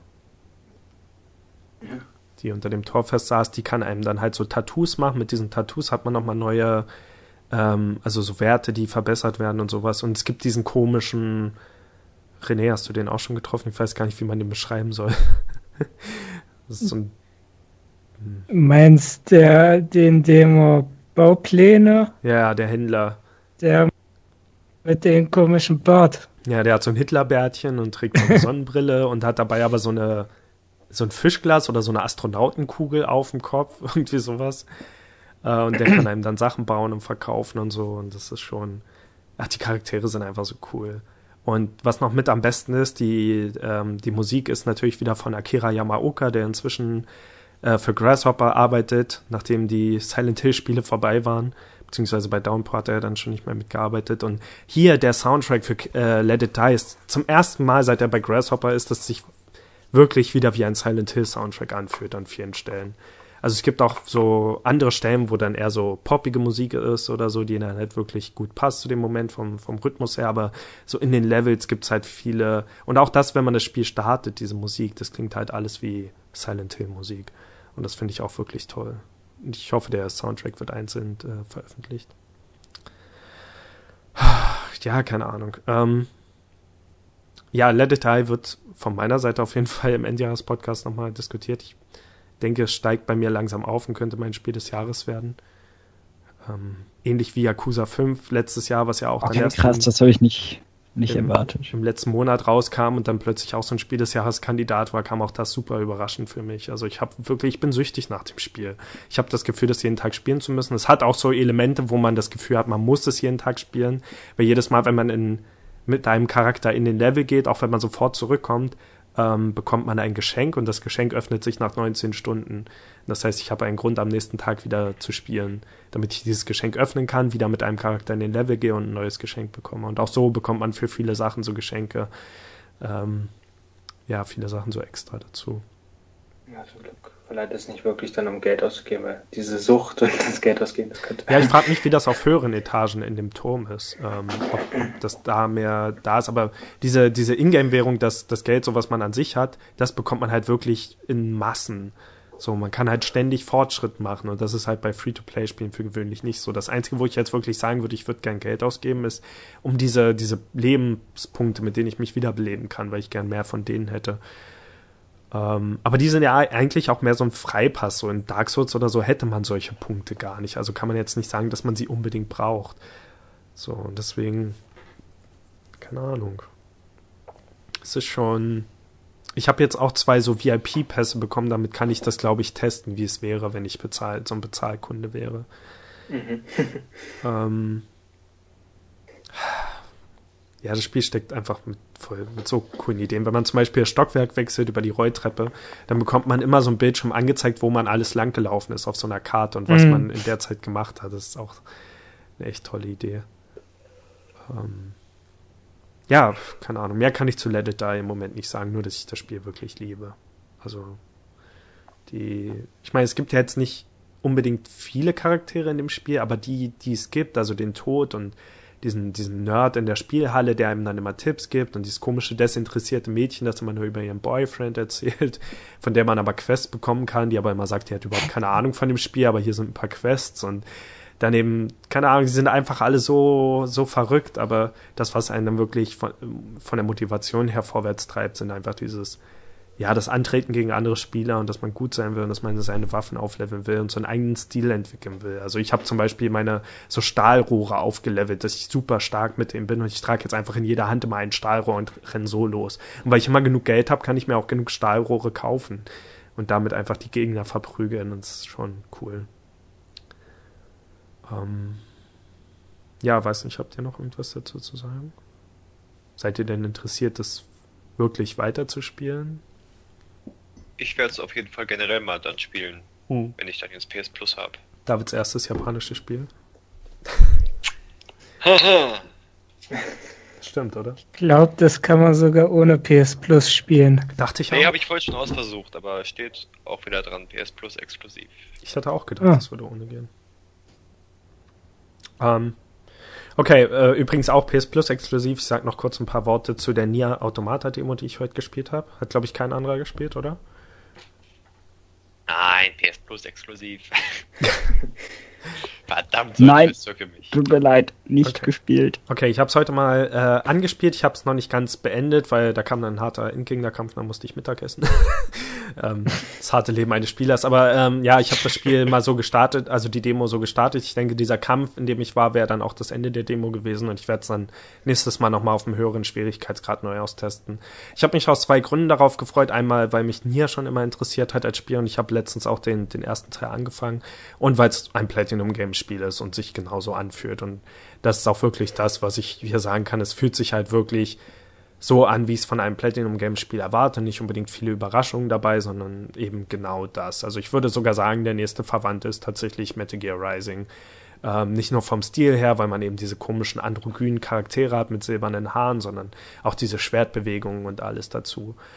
Ähm, ja, es ist einfach wirklich, man, also in, in dieser Demo geht man halt durch so ein Fabrikgelände und kämpft halt gegen sehr, sehr viele Roboter. Ich finde diese Roboter gegen da nicht unbedingt cool gestaltet. Also sie haben zwar so ein ganz witziges Aussehen, aber ich mag in Character-Action-Games eigentlich mehr möglichst menschliche Charaktere, die wirklich selbst Waffen tragen und das hier sind halt einfach nur so Roboter, die, die auf dich schießen oder so und du kannst sie relativ leicht zerlegen. Ähm, ich hoffe, dass dann schon eher so vielleicht auch schwertkämpfende Gegner oder so noch kommen, gegen die man kämpft. Bei Nier ist ja so, ähm, was Nier auszeichnet, ist, dass einmal dieses Action-Kampfsystem hat und äh, aber auch so Bullet-Shooter-Elemente und das hat man hier auch. Das heißt, die Gegner schießen dann oft so größere Kugeln auf dich, denen man ausweichen muss oder sie eben zerschießen. Und was wirklich cool ist, äh, im, im Gegensatz zu vergleichbaren Spielen wie eben Bayonetta oder Devil May Cry, wo man immer eine Mischung hat aus Nahkampfwaffen und Schusswaffen. Man hat hier eben so einen Roboterbegleiter, der für einen schießt und das heißt, ich kann Nahkampfangriffe und Schüsse gleichzeitig benutzen. Zum Schießen drücke ich dann halt die R1-Taste in eine Richtung und renne dann gleichzeitig auf die Gegner zu und zerlege sie. Und das ist wirklich was, das ich, glaube ich, jetzt aus noch keinem anderen Spiel dieser Art kenne, dass man wirklich schießen und äh, mit Nahkampfangriffen gleichzeitig kämpfen kann. Ähm, aber ja, der, der Stil ist ganz cool. Äh, es gibt schon so ein bisschen Ansätze von der Story von diesen zwei, diese, dieses Mädchen und dieser Junge, die sich dann irgendwie treffen auf einer Mission. Ich weiß nicht, ich vermute jetzt einfach mal, das sind Roboter von der Art her, wie sie sich benehmen. Ähm, und die dann, denke ich mal, über das Spiel auch zusammenwachsen, wobei Platinum Games Spiele jetzt nicht unbedingt immer, sich nicht immer durch die Story auszeichnen. Aber naja, mal gucken, wie das hier wird. Und dass man dann sehr übertrieben große Gegner hat. Also ein Teil des Levels, durch den ich dann gegangen bin, stellt sich dann raus, dass das alles ein großer Roboter war, der gegen mich kämpft. Das ist schon cool. Ich muss Das dann im Kampf. cool an.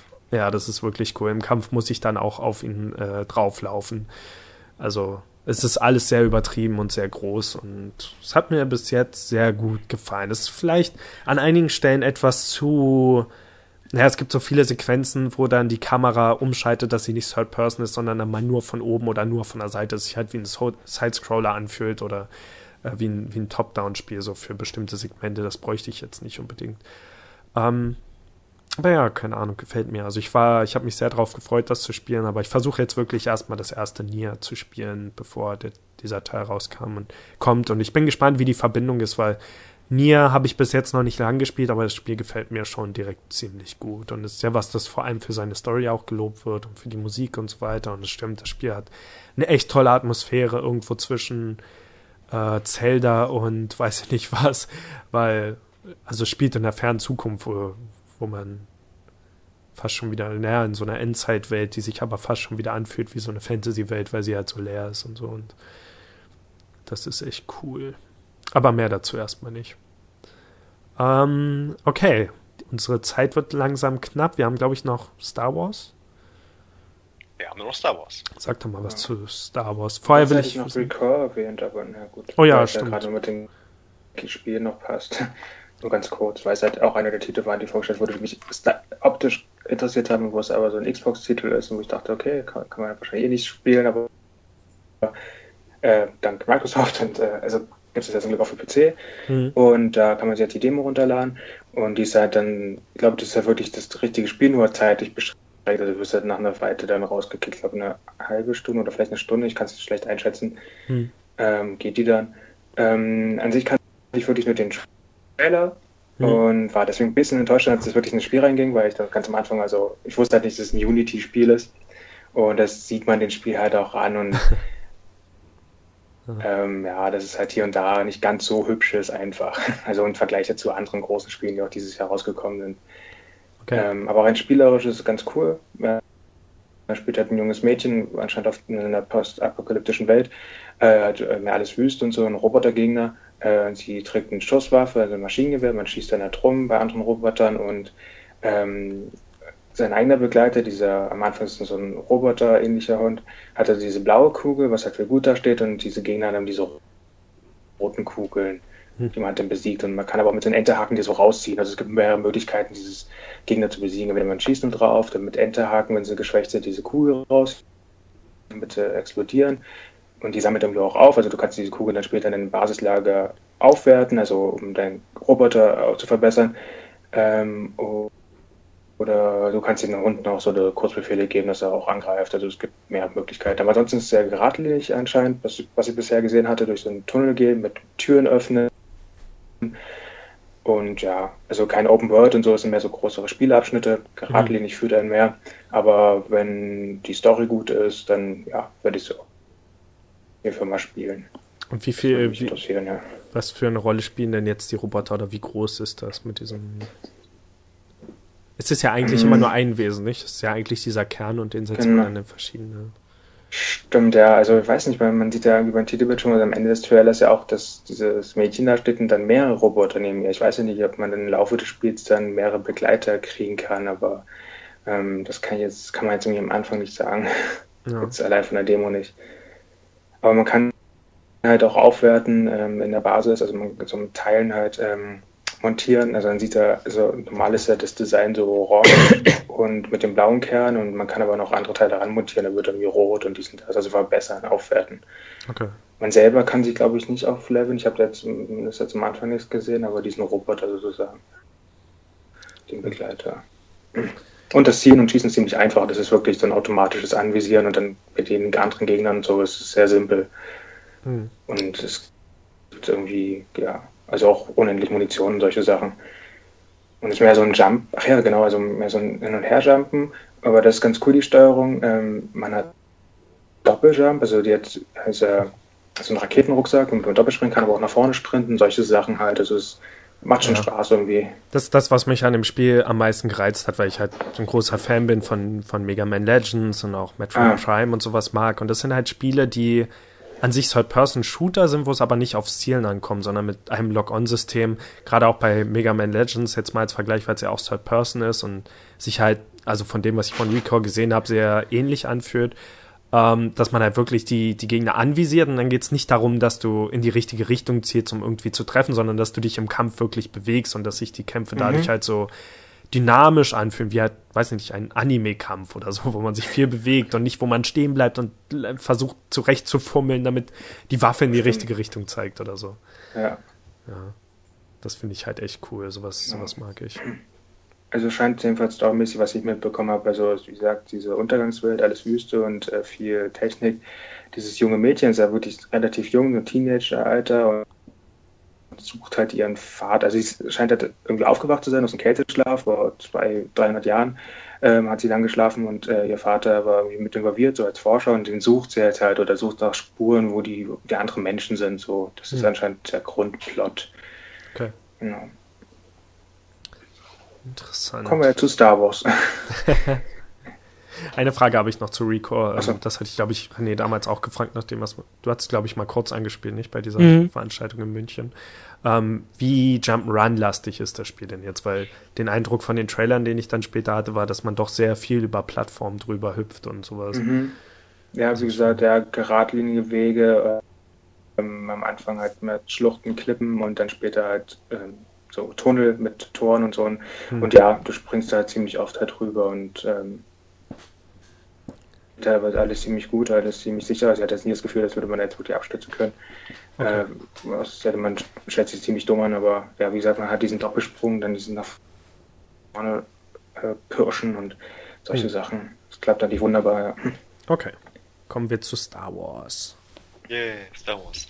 Ja, äh, äh, hat mir ziemlich gut gefallen, der Film.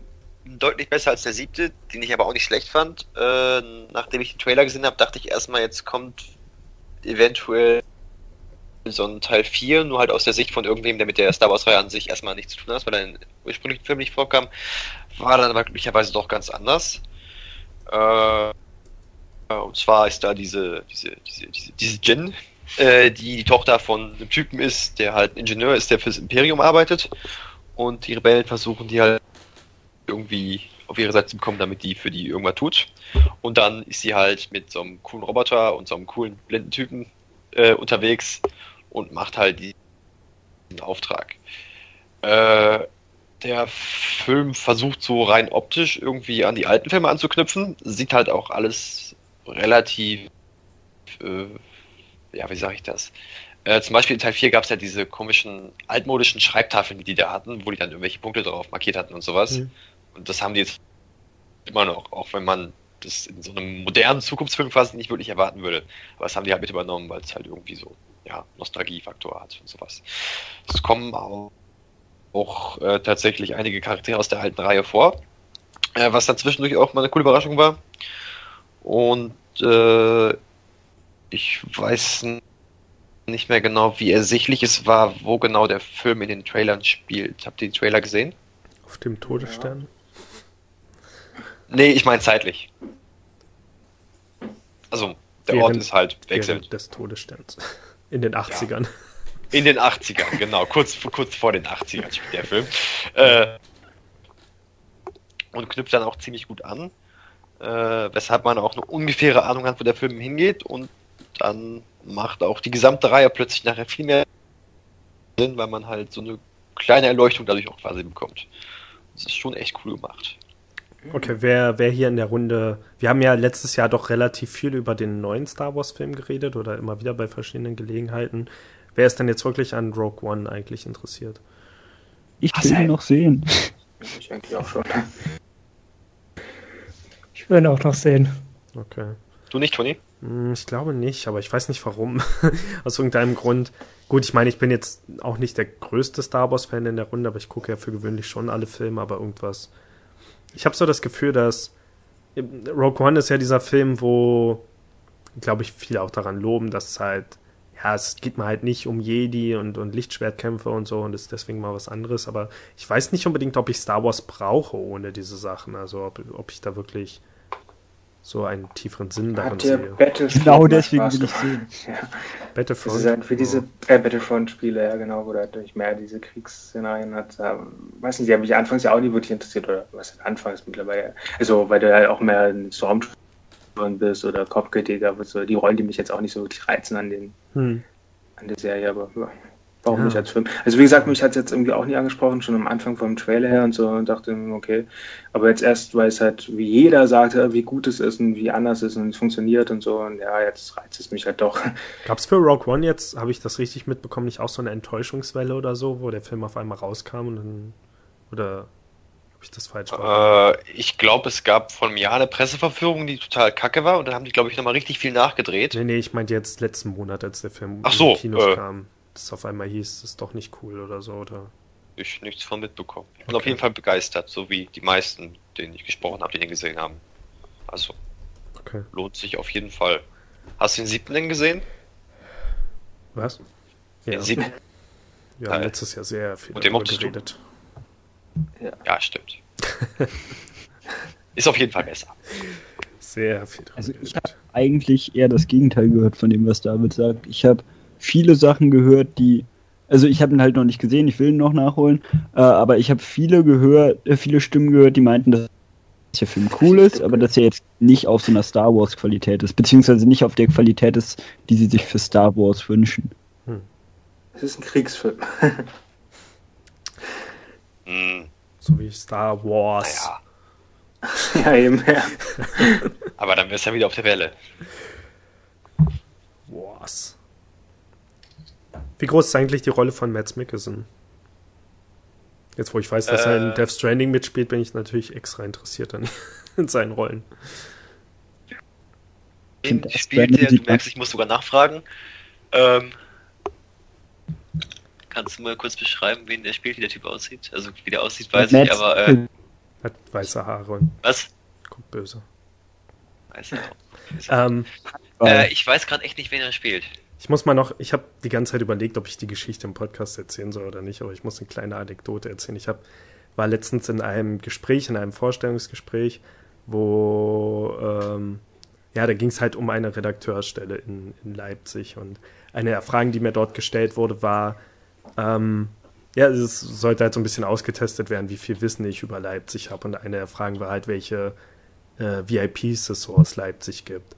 Und mir ist halt wirklich keiner eingefallen, null, niemand. Und das war dann auch mein Argument, dass es einfach keine gibt, keine Berühmtheit. Ich meine, wer fällt euch ein? Gibt es jemanden Berühmten aus Leipzig, den ihr kennt?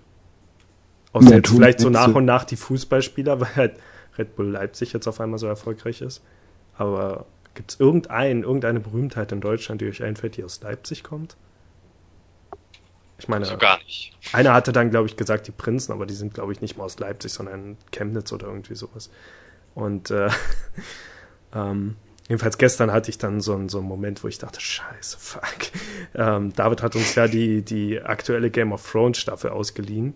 Und dort ist ein gewisser Charakter zum, nach langer Zeit mal wieder aufgetaucht, nämlich Jaqen Hagar. Gespielt von, wie heißt er nochmal? Äh, irgendwas, irgendwas aus Leipzig. Was? Ja, was ich auch wusste, aber woran ich halt wirklich nicht gedacht habe. Und ja, das hat mich dann doch ziemlich geärgert, weil das war so. Ich bin mir sicher, das wäre sogar Wissen gewesen, mit dem ich Tom, Tom Flaschia heißt, der Schauspieler. Und das ist halt wirklich ein Schauspieler aus Leipzig, der auch ja, ein bekannter deutscher Schauspieler ist. Und jetzt wird halt noch viel über ihn geredet, weil er, weil er im Battlefield, glaube ich, eine Sprechrolle hatte ähm, und alles solche Sachen. Also, keine Ahnung, das war so ein ich weiß nicht, ob so ein, so ein Popkulturschock war für mich oder so, dass halt so ein äh, berühmter, inzwischen berühmter Schauspieler direkt vor meiner Nase sein kann, dass mir wirklich keine Sekunde eingefallen ist.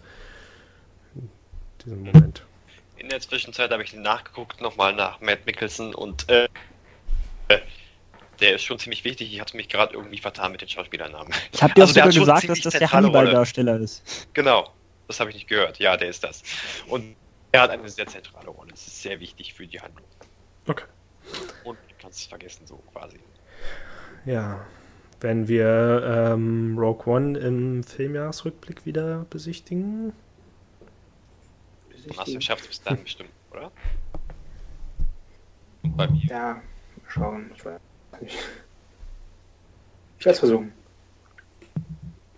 Aber ich meinte, es war jetzt indirekt eine Frage, ob er für dich Nach gut genug Top war, 10. David. Ich Ich denke, ich denke, der wird reinkommen, ja.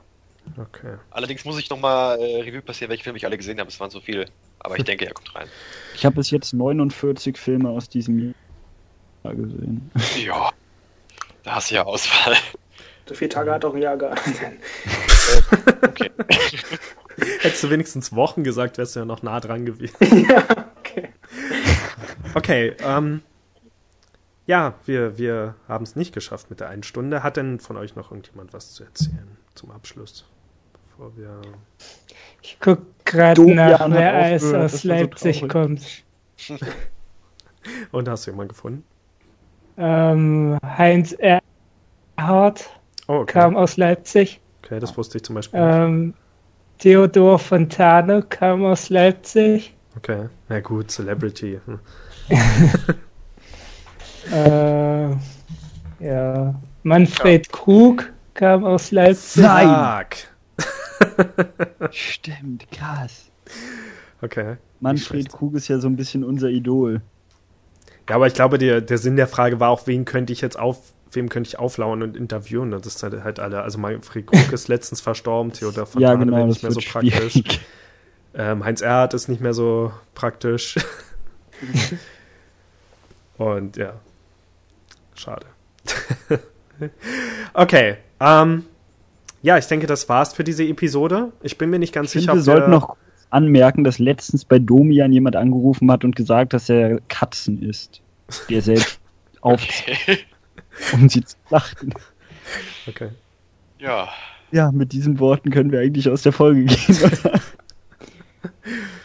Denke ich auch. Ähm, okay. Ja, ich denke, das war's. Ich bin mir nicht sicher, ob wir vor den Jahresrückblicken noch eine reguläre Episode machen werden. Ich denke eher nicht. Ich denke, wir werden dann direkt im Anschluss den Spielejahresrückblick, den Filmjahresrückblick und mal gucken, wenn wir genug Zeit haben, eventuell wieder einen Serienjahresrückblick nachliefern. Ähm, bis dahin, wie gesagt, habt ihr hoffentlich auch unsere Weihnachtsepisode gehört. Und ja, wir geben uns Mühe, euch äh, immer und immer und immer weiter zu unterhalten und so viel wie möglich für euch zu produzieren. Ähm, letztens ging ja jetzt auch unsere Attack on Titan Reihe an den Start. Ähm, wann wird da die zweite Episode kommen, René? Kann man da schon was verraten? Äh, zu Weihnachten. Nicht am Heiligabend, aber Sehr gut, so um ja, die Tage um Weihnachten. dann ist hier zu diesem Zeitpunkt dann schon raus. Ähm, vor der zweiten Episode habe ich nämlich besonders viel Angst. War das, war das Okay. die, in der ich am meisten gehatet habe? Ich weiß es nicht. Oh, Irgendeine- ja, irgendeine also es Episode- war schon ziemlich hoch auf der Hate-Skala. Okay, ich glaube in einer Episode, ich glaube Episode war die, in der ich dann fast angefangen habe zu schreien. Zu weinen. ne? zu schreien und zu weinen. Aber äh, ja, ist auch für mich nochmal interessant, das anzuhören, weil ich ja in den Spoilerbereichen nie dabei war und ähm, tatsächlich habt ihr in der ersten Episode einfach nochmal fast eine ganze Stunde, glaube ich, geredet nach dem Ja. da habe ich sogar die Hälfte rausgeschnitten, glaube ich, Okay.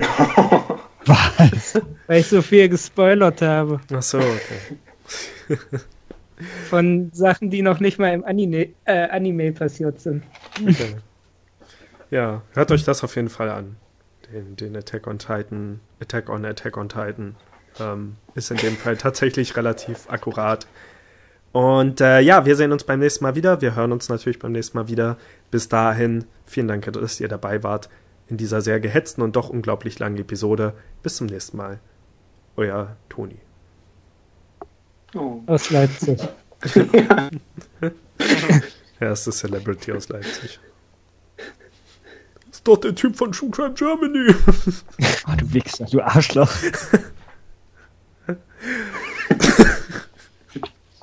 Tschüss. War der nicht mal bei der Pate von Altör zu Gast? Nee. Bei was? ist doch der Podcast von Manfred Krug. It'll nearly be like a picture print by Korea and I. These wonderful things are the things we remember through all our. Let's take the road before us and sing a chorus or two. Anyone can see it's lovely weather for sleigh ride together with you.